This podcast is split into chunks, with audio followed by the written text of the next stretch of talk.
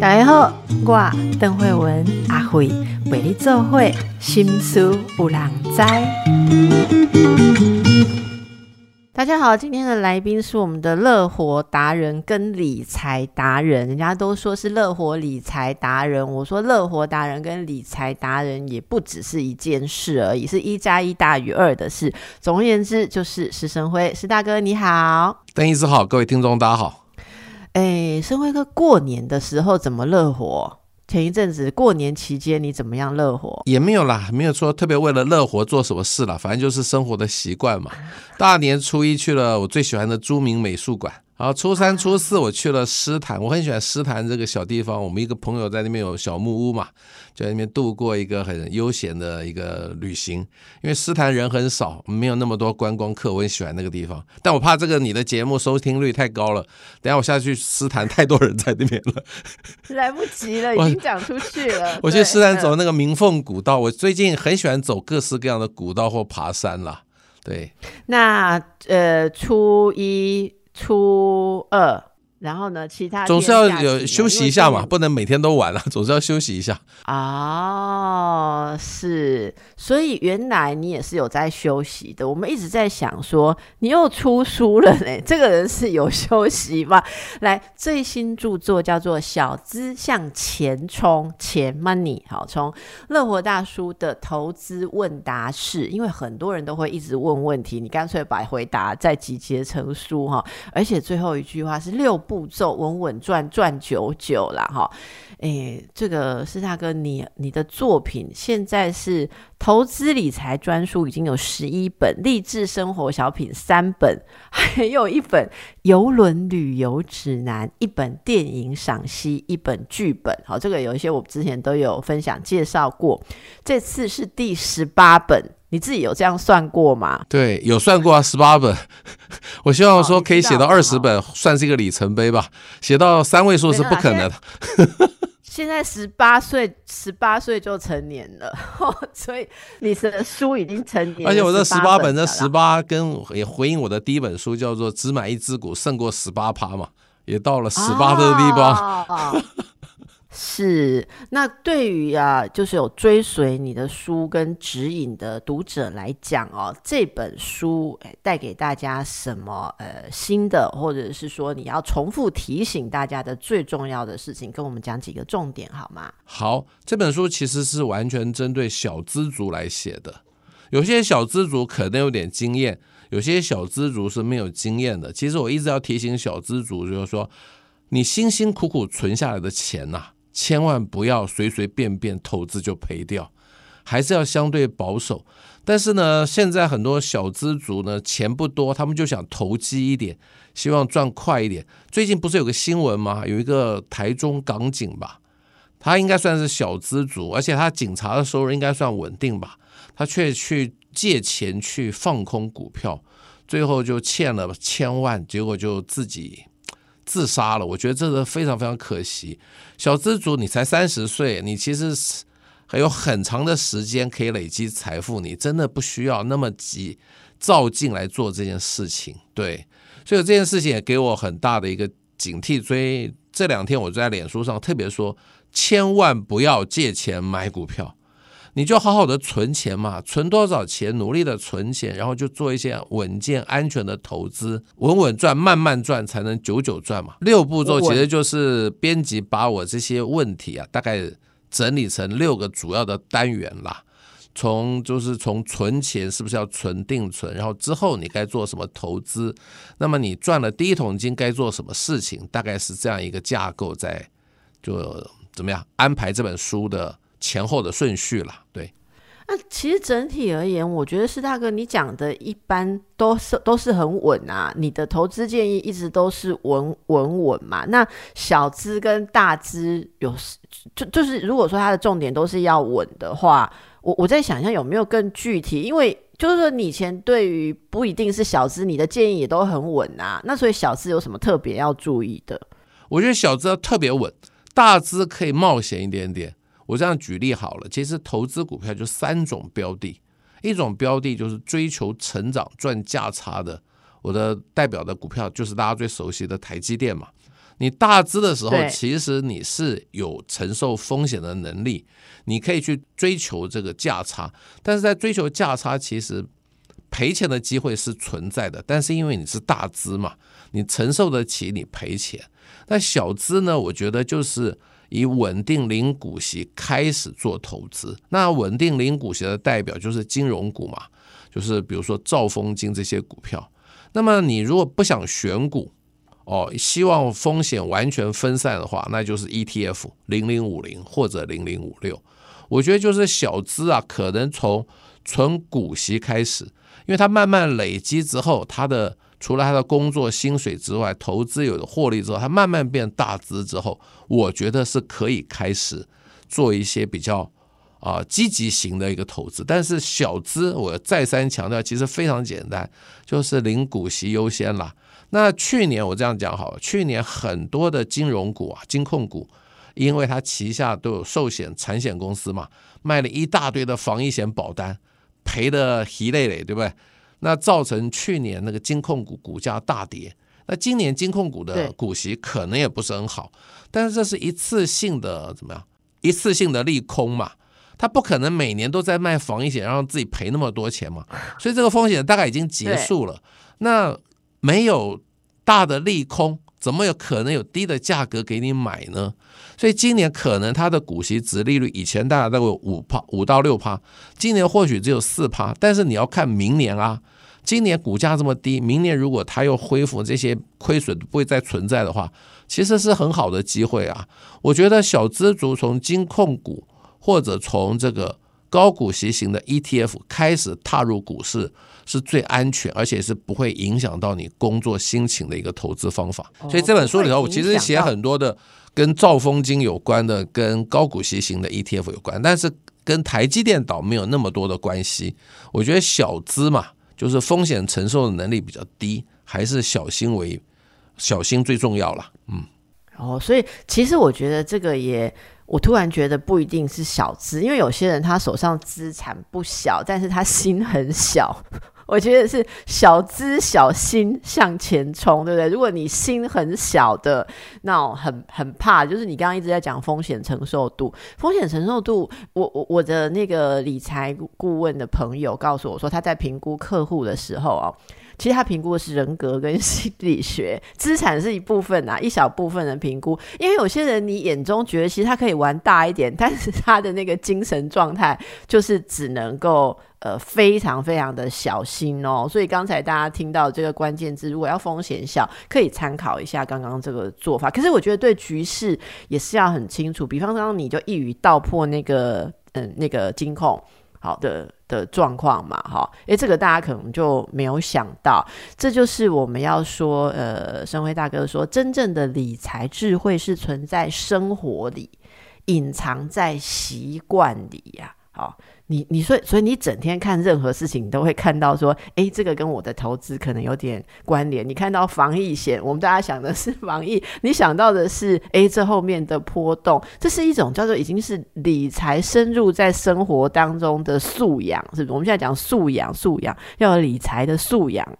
我想那个防疫险应该是，如果你有关心投资的话，大概都有注意了。可能邓医师比较没有关心，就想到防疫那个地方，我对就是不对？我说我今天想说，哎、对我都没有往这边去想、哎，嗯，但是我常常喜欢用生活上的一个比喻来讲解理财，大家会比较清楚。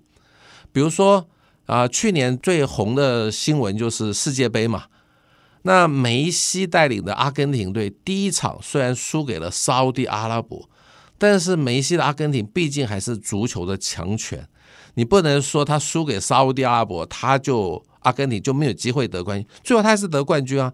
所以我觉得在投资理财的路上，你当你找到一个安全标的，你相信它，其实它有一段有一度时间，就像那个阿根廷爆冷门输给沙特阿拉伯，这就像我刚刚讲金控股嘛。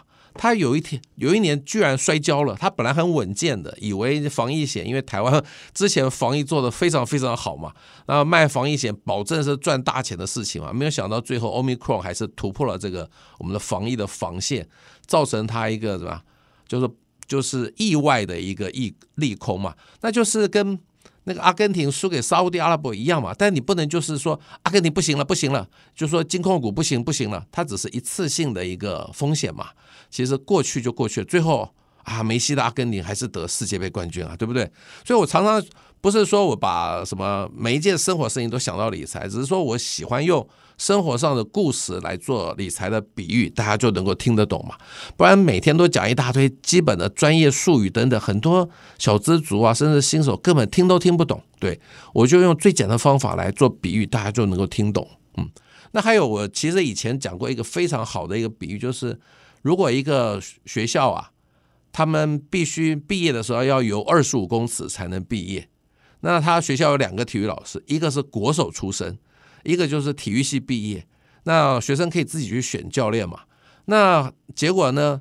这个体育系的那个毕业的老师，他只是让那个怕水的学生最后也可以有二十五公尺毕业。但是那个国手型的那个体育老师呢，就要教每一个人都变成以后变成国手，哇，游泳非常非常厉害。但其实我觉得在投资理财上面，你就去找那个像我这种体育系毕业，就让你能够游泳毕业就好的人。那你如果真的已经后来本来怕水，那现在终于会游二十五公尺，你越来越喜欢游泳，你可以去找别的老师，让你的游泳技术更精进。但是我个人写书、写专栏、演讲，最重要的目的就是让怕水的人敢下去游泳了，就是怕买股票的人敢开始买股票，就这样子。那你敢进来买股票之后呢？你要再精进，那我就不是我的目标了啊！我就是在教最简单的事情。你要精进就去找别人吧，我的阶段性目标就完成了。对，哎，我觉得你刚刚这个定位真的是，嗯，我我真的可以见证有这种感觉。首首先是说，我真的访过很多讲理财，各式各样，我觉得就只有生辉大哥讲的话 我听得懂。你知道别的理财专家不是听到你这句话很难过吗？不是，因为我也都很坦白讲，我说我的等级哦，那我当然是代表某一种。听众嘛，好，那因为我们是以生活乐活的目标，在节目当中谈到理财这个环节。如果大家在这个节目当中，我们也就是一样，就是学会二十五公尺可以及格，不会怕水。如果大家要听更深入的，当然有其他理财专家的节目可以听啊。所以我的立场也是一样的。可是我觉得我自己在这边，呃，就是听呃社会大哥讲，还有看你的书啊，我我觉得对于理财这件事情是完全有不一样的启发。就从本来的完全是不在这个土地上可以跨进来的感觉，所以刚才你讲的也很有趣。我真的想到那个学校毕业，我高中的时候要游二十五公尺才能及格，我才可以高中毕业，我才可以去考大学。那时候我们的老师要求的，我们老师应该不是国手，可是他要求就是好好游嘛，哈，所以我都学不会。然后我只要是要上游泳课的话，我就难受。后来我怎么及格，你知道吗？还好我有一堆好朋友，就是就是姐妹啊哈，他们就帮我试了各种方式，例如会蛙式的教我蛙式啦，然后游一游就说蛙我一口气撑不到二十五公尺，所以他们就说那你就不要练习换气，因为光练习换气我又挫折。他说你就是吸一口气，然后。埋头苦干，然后脚蹬远一点，看能不能快速一点的到二十五，结果也到不了，到不了，他们就说你放弃蛙式。我说我在练，他说你们你不要再练了，然后换个方式，什么方式自由式都不行。最后他们发现叫我躺着，就是所谓的仰式，然后仰式。不，不会。其实仰视其实很可怕，对一个怕水的人，仰视比蛙式恐怖一百倍。因为你要放在那里，然后你不知道怎么站起来，你可能会很害怕。但是我的同学给了我很好的安全感。我高中考游泳毕业那时候，我就躺着，然后就是用他们教我的一些方式，然后他们在隔壁两个水道不断不断的帮我拨水。所以等到我没有力气，我的仰视已经不会再前进的时候，是靠着水流，大概就从十五到二十五公尺，是我的同学把我用水流漂过去，所以我就毕业。可是我现在想到游游泳这件事，我心中满是温情啊。我觉得就不是恐惧，就是你刚刚讲的这个故事，刚好来比喻大家对理财的心境，好有感哦。很多听众朋友，你知道吗？听到很多的理财的事情，就有听众朋友跟我写信说，通常听到第二段，他们就觉得我不是这个料。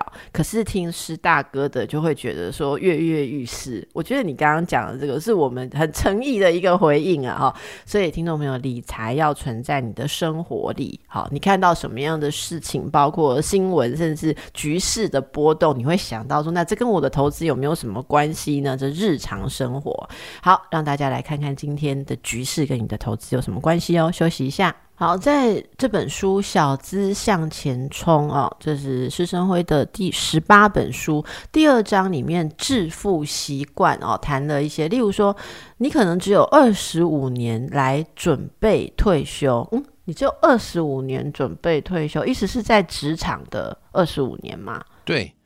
这个就是现在很多的年轻人，大概念到研究所毕业才开始工作嘛，大概二十五岁了。那么现在 AI 人工智慧这么发达，你现在去餐厅吃饭，其实几乎不用服务生嘞，QR code 就好了嘛，对不对？所以可能很多人五十岁就会失业，哦因为很多的工作都被这个 AI 取代了。但是现在的人啊，活的寿命会很长，因为大家对健康很重视，医疗也这么发达，所以会会活到一百岁耶。所以二十五岁到五十岁是你有工作收入的年时时间，大概只有二十五年，但你必须在这二十五年要储备好五十年那个你没有固定收入的一个粮草，你的生活的开销。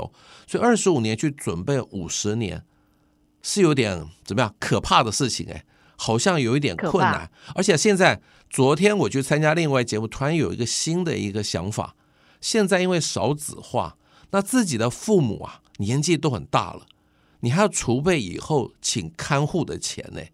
以前的小孩大概五个人好了，大家 share 一天三千五百块的看护费，一个人才七百块。现在只有你一个小孩，哎，虽然你可以继承你爸爸妈妈的房子，但是那三千五百块都是你自己要去付的。对，所以我觉得除了自己要做好退休的准备之外呢，自己还要去筹到照顾父母的钱呢。如果你筹不到那个雇看护的钱，那你只好自己学习怎么做看护了。所以我觉得，沈伟哥，我补充一下，你下次还可以往下写，你听一下我们节目，因为不是只有储备照顾父母的钱哦，因为你的孩子可能未来啊也是躺平族，就大家的孩子，所以还要帮孩子储备他未来安身立命，还有养孙子的钱啊。但现在很多年轻人不生孩子，可能没这问题了。只养狗了。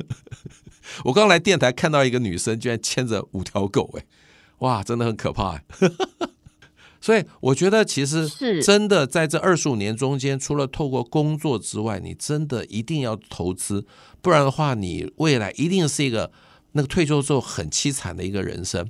我现在喜欢分享一个，也就是我这本书最后的结语，一个简单的公式，叫做财富等于工作。加房子加投资，但是很多的财经专家、投资达人都给大家一个错误的印象，以为财富就等于投资，这是非常非常危险的事情。工作跟房子是可以最能够对抗股价波动的一个方法。你工作，你有工作有收入，这工作前面的加号永远是加号；你有房子，也是一个加号。但是投资这个前面的加号可能变负号哦，对不对？去年二零二二年股市跌了二十几趴，能够赚钱的人凤毛麟角。我相信大家都是赔钱的。大乐活大叔账面上也是比前一年有减损一些些，但是你那个投资变负号之后，你如果前面呐没有工作跟房子，哇，你就惨了。如果你财富就等于投资，那负号就是负号，把你之前的存款甚至都吃掉了。但有的人又刚刚我一开始就提那个借钱去买股票。那这个投资那个负号可能就把你前面的工作跟房子甚至都吃掉，所以我一直觉得我这本书一直强调，工作是正餐，投资是副餐，大家千万不要本末倒置。有固定的收入，你可以对抗一点点股价波动的风险，因为投资短期上当然有股价波动的风险，它绝对不是稳赚不赔的。这世界上没有稳赚不赔这件事情，只有长期稳赚不赔。短期不可能稳赚不赔。所以我一直在这本书也特别强调，工作非常非常的重要，因为工作加薪啊，比你投资报酬的可能更容易一点点。你只要努力，就应该是有加薪甚至被挖角的机会。但你在投资上面那么努力，不一定能赚到钱哦。所以我觉得投资上面一分耕耘不等于分收，但是工作一分耕耘一定等于分收获，只看你什么时候被老板看到你的绩效。但很多人现在就误以为投资可以提早财富自由，工作却不好好的认真工作。这我现在很多的还在职场的做高级主管的同学啦朋友都跟我抱怨，这些年轻人好像都很爱玩股票。都不认真工作了，以为股票就可以让自己翻身，这是非常非常危险的观念。嗯，所以我这本书其实谈投资之外，谈很多人生的道理了。当然，这些道理大部分是老生常谈，但真的就是我的肺腑之言呐。工作真的非常非常重要。可是，是大哥，你讲到这，我觉得很重要。是工作重要的话，哈，很多人就要问一个问题啦。那你有没有什么样的建议，什么样的秘诀？很多人就是在职场上面不得心法。一个是不得志，一个是是不得法，然后觉得职场很不愉快，就每天就幻想说，我可以就是自己不要工作嘛，我就借由投资啊，然后借由投资，我就可以怎样讲。所以说真的，我在这个节目，呃，很多人都会很新鲜那种什么，很早就存了多少钱，然后就可以摆脱工作的。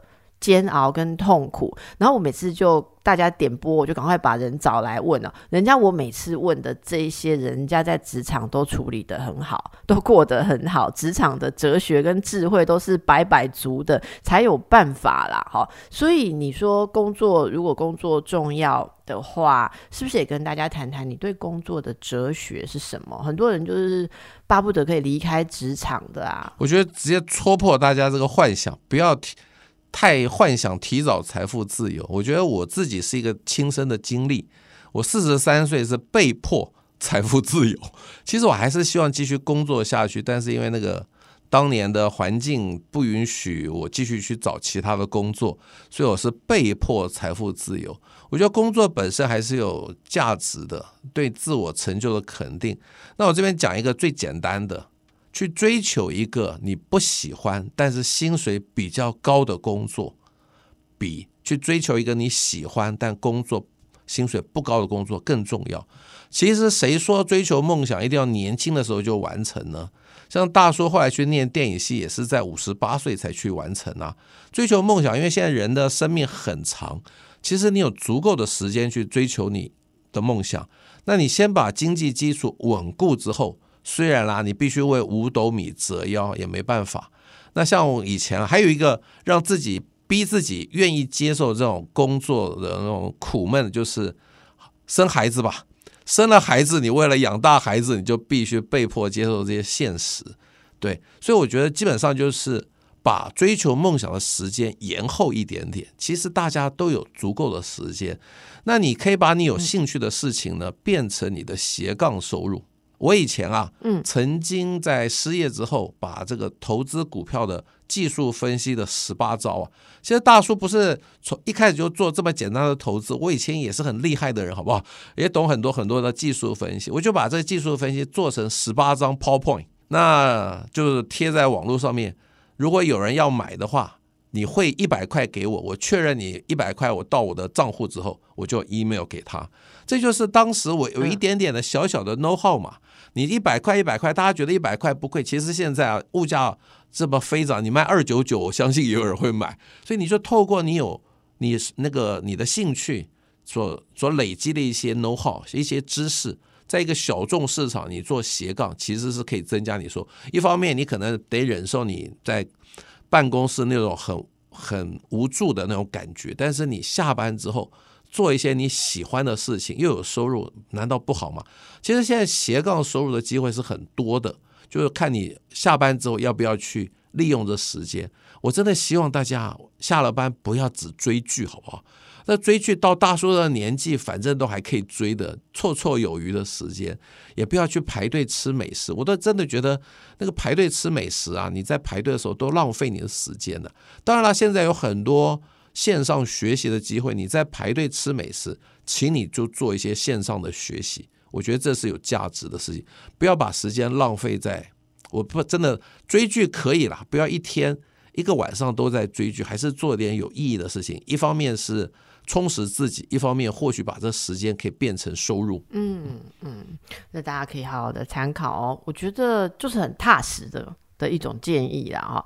我都喜欢戳破人家的梦想 你这边还有一个人生观的时候，就是富人买的是资产，穷人买的是支出。这个跟别丢领口泛黄的衬衫是同一个道理吗？接近了。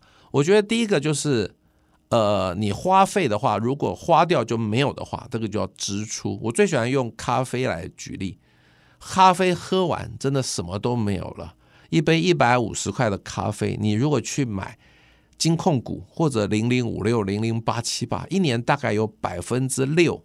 金控股今年大概没有了，但是零零五六、零零八七八大概都有百分之六，所以一百五十块你去买这个会赚到九块钱哎，所以你喝咖啡是支出，但是不要以为只花了一百五十块，因为还有机会成本的概念，因为这一百五十块可以去赚九块钱，所以这杯咖啡其实是一百五十九块。真的需要喝到一百五十块的咖啡吗？这个叫想要。你需要的话，就去便利商店，可能五十块就可以喝一杯啦。你真的需要每天喝一杯吗？如果你不需要每天喝一杯，你一个月只喝十杯就好了。五十块乘以十天，五百块。当年你一天一百五十块，你喝三十天是四千五。现在你只剩下多少钱？只只要花五百块，你的四千块可以拿出来做投资啊，对不对？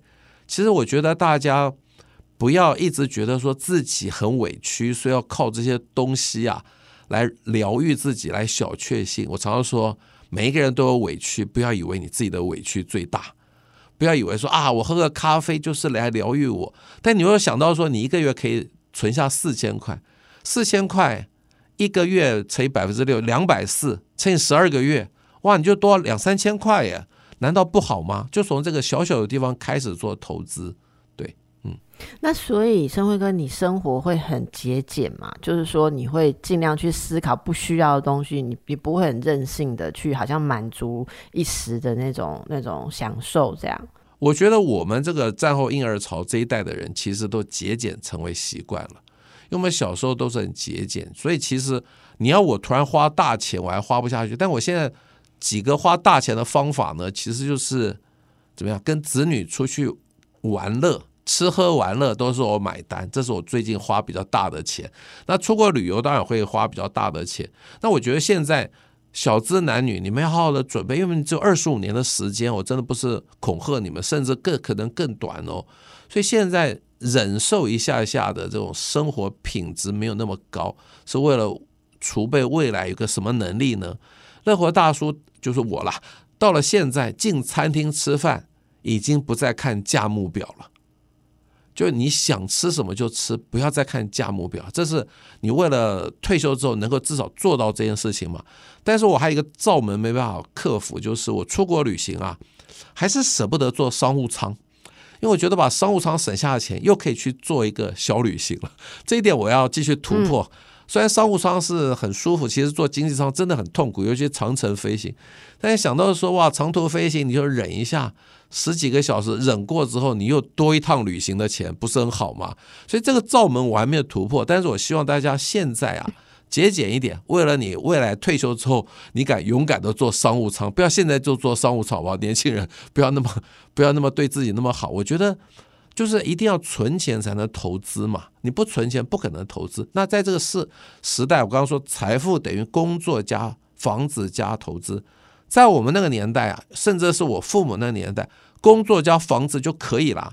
因为以前定存利率十二趴、十五趴，你还需要做投资吗？当然不需要。而且那时候通货膨胀率很低啊，通货膨胀率甚至没有百分之一耶。但现在呢，通货膨胀这么严重，那定存利率只有一点三趴，最近涨上一点三、一点四，以前还零点八了。对，怎么去对抗通货膨胀呢？我最近有一个深刻的体悟。我有一次去演讲。因为有些朋友来参加捧我的场，我很开心。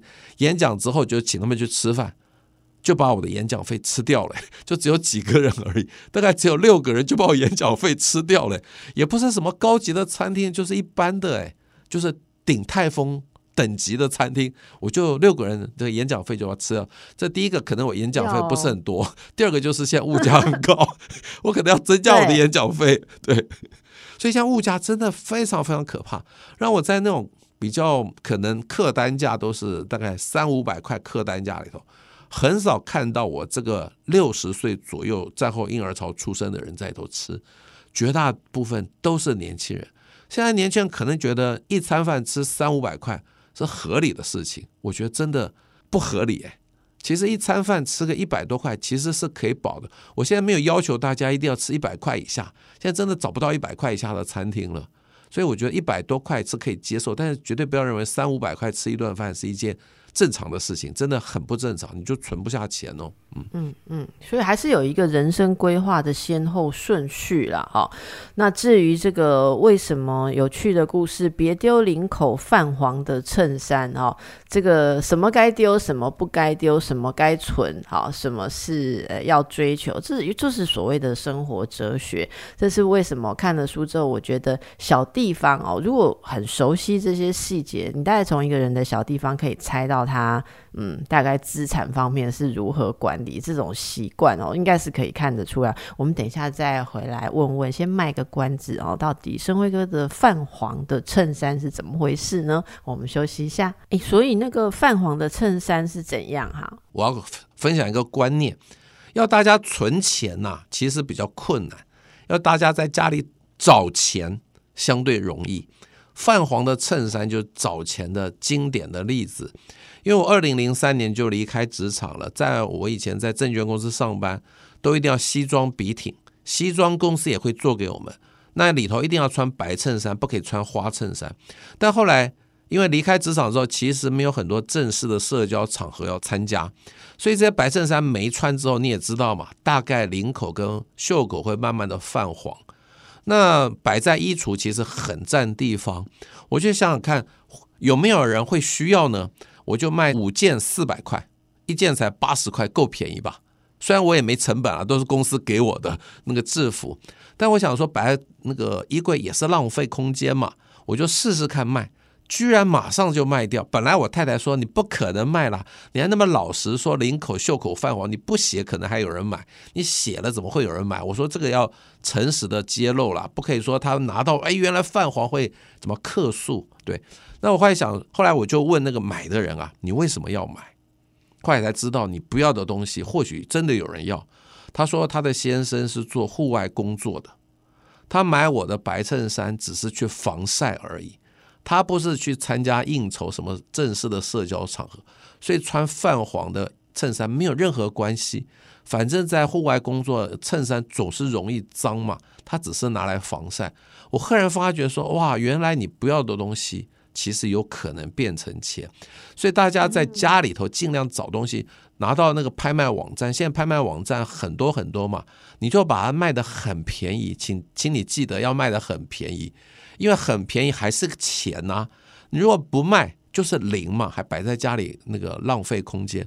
还有一点，后来我发觉我太太的一件事情，我还跟她沟通，说你以后菜不要买那么多，好不好？我们冰箱里头都是菜，很多都过期了，所以这个地方其实我觉得也是说，啊，那个就是太太或者先生去买菜的时候，也不要说看到什么就买，就是这个礼拜吃够就好了，你知道吗？为了家里那么多的那个他买来的菜，我们另外买一个小冰库，哎，为了放肉啊什么的，因为另外的大冰箱已经摆不下了。我觉得这个部分大家也在买菜的时候，其实要。然后就衡量一下一个礼拜的量就好了，不要买太多。对，那还有我觉得零钱这个部分也是很重要的，大家千万不要把零钱啊一块、五块、十块、五十块就丢在一个一个什么铺满里头。哇，有一天觉得那铺满好重，我觉得是意外之财，就把它通通拿去换了整钞之后，就去吃牛排，好好的庆祝一下。这些钱都是你赚来的钱哎，那如果你每次都是拿一百块，就找了零钱回来。你会觉得你的钱越来越少，但是你若拿铜板出去花费，其实你会觉得你没有花到钱。我觉得铜板去化最好的方法，现在很多大都市都有捷运嘛，都有那个储值储值机嘛，你就下捷运的时候，把你口袋的铜板通通丢下去啊，你不要丢到你家的铺满里头，就丢到那个储值机里头去啊。第一个减轻你皮夹的重量，第二个其实你也是默默的。那你的交通费也省下来了，因为你好像都没有花交通费，一直都是把那个储值的那个，就是把零钱丢到储值机里头去。所以，请他，那我现在出去啊，假设我确定要去缴什么费用，比如说一千一百五十八块，我就会带五十八块出去，我不会带一千两百块出去。这样子其实也是一个省钱的一个方法，你会让你自己觉得说你其实是有钱，但是很多的钱通通变成铜板。那我啊，对了，我想到一件事情哦。我最近在我的粉丝专业 PO 了一个贴文，得到五千五六千个赞，这是我邓医师当然更多了，不能跟你比了，但五六千个赞我很开心哎。我这边写什么？我爸爸去年往生之后啊，我发现我爸爸有非常非常多的铜板，可能就是以前累积下来，甚至有民国六十几年知道已经没有在流通的铜板哦。邓医师可能知道吧？以前的五块我知道很大，对不对？已经没有流通，不能流通的哦。它居然有，你知道多少吗？一一块钱就两千多个。那现在的一块钱，你能够去拿到古董店吗？根本没价值，没有人要收的。你扛着两千多颗的硬币，一块钱只能去台湾银行换两千多块现在的一块钱。当年的一块钱，六十二年的一块钱可以吃一碗阳春面呢。现在的一块钱能干嘛呢？通货膨胀真的非常非常可怕。从这铜板搭就，这也是生活智慧。六民国六十几年的铜板摆到现在还是只有一块钱呢，但通货膨胀至少是我觉得可能以面来看，可能已经是十倍，所以大家不要不要以为这铜板好像是说啊留在那边好像是存钱，其实你铜板留在那边比放在银行更可怕，因为是一块对一块，六十二年的铜板对现在一百一十二年的一块，五十年之后还是一块钱呢，但是它的。实质购买力降得非常非常的低，所以这篇文大家赫然发觉说，铜板一直摆在那里，过了十年，你其实是完全被通货膨胀吃掉。不要过五十年，过十年就被通通通吃光光了。所以铜板基本上是一个非常重要的你的财产，千万不要以为是小钱哦。这个铜板的事情你一讲，我就下一个问题也不用问了啦。因为这本书的第三章，你又提一次，就是说我们要跟定存说 no，好，定存跟储蓄险说 no。这个东西其实还用解释吗？因为如果我现在想象，你刚刚就是最好的解释啦。如果我就存着定存，我不是跟伯父留着那个铜板，所以以后传给我的小孩的时候，几块就还是几块嘛。因为现在几乎没有。利率应该是一样的概念吧，所以你不能把钱放在不会增长，那就跟，但你用讲铜板，大家就很有感啊，对不对？所以我的定存对我的小孩来讲，就是我床底下那一包铜板嘛。不放在银行多少一点，那铜板就是绝对放在那个床床下面是完蛋的事情。对对对，古董商也不收哎，还有人说古董，我觉得古董商就算一块钱。愿意用两块钱跟我说，那两千七百块，我不过五千多块，我实在累得半死，扛去那里也是很辛苦啊，我也不想赚这个钱啊。那这个储蓄险也是被你拒绝的哈？哦，储蓄险是说它的那个报酬率啊，基本上是很很低的。你干脆去买金控股，甚至哪一个保险公司卖这个寿险储蓄险给你，你干脆去买那个保险公司的股票，还赚更多嘞。比如说富邦金、国泰金都是台湾最大的寿险公司嘛，你就去买他们的股票，比买他们的储蓄险要赚更多哎。当然，很多人说储蓄险毕竟有储蓄的功能，但我觉得这是你自己是吧？找借口，因为你能够拿到那个储蓄的功能的时候，你可能人都不在了，那是你的家人拿到。你真的不要安慰自己说买储蓄险毕竟有一个储蓄的功能，其实。他能够赚钱，但是效率真的不高。情愿去买啊，国泰金、富邦金这些寿险公司的股票，赚的更多啊。你买储蓄险是他的客户，他要赚你一手，你干脆做他的股东，他赚的钱会分你。大家能够听懂这个道理吗？所以啊，最后我们就来回到这个你的哲学，其实数十年如一日，你都非常的一致跟诚恳哦。这有觉得有点有趣哦。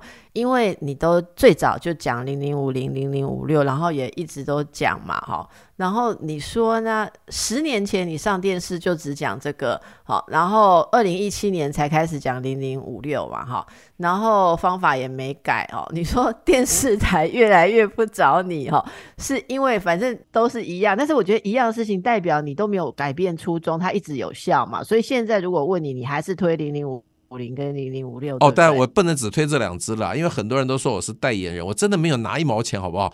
我在写二零一二年底写零零五零的时候，我是 nobody 哎，没有人认识我哎，元大投信要找代言人会找到我吗？不可能的事情嘛。只是我觉得零零五零零零五六就是一个最简单的标的。不能说最安全。好，那你现在剩下一分钟，申伟哥，除了零零五零跟零零五六，你还有要推什么？不是推啦，我是分享我的经验，不能用推这个字，好不好？我还我要纠正你一下，就是说零零五零有类似的就是零零六二零八也很好，那零零五六有类似叫零零八七八。那我现在讲零零五六跟零零八七八的差别，你买一只就好。零零五六啊是预期未来殖利率最高的。零零八七八是过去值利率最高的，你自己觉得你期望预期的呢，还是觉得那个确定过去的就好？你自己选一次就好。那零零五六对我来说是金城武，零零八七八是刘德华，都很帅，都很会演戏。我就是爱金城武嘛，你管我对不对？我就爱金城武，你爱刘刘德华就爱刘德华，我们不要辩论谁比较帅，谁比较演得好嘛，对不对？就这么简单啊，投资没有那么复杂了，大家不要。斤斤计较那一点点的东西哈，赶快讲完。是，所以大家就 catch 到自己要的原则，然后坚持你相信的事情去贯彻它。好，今天我们的节目就为大家开示到这里，非常谢谢师生为师大哥小资向前冲，祝福大家也祝福大哥，拜拜，拜拜。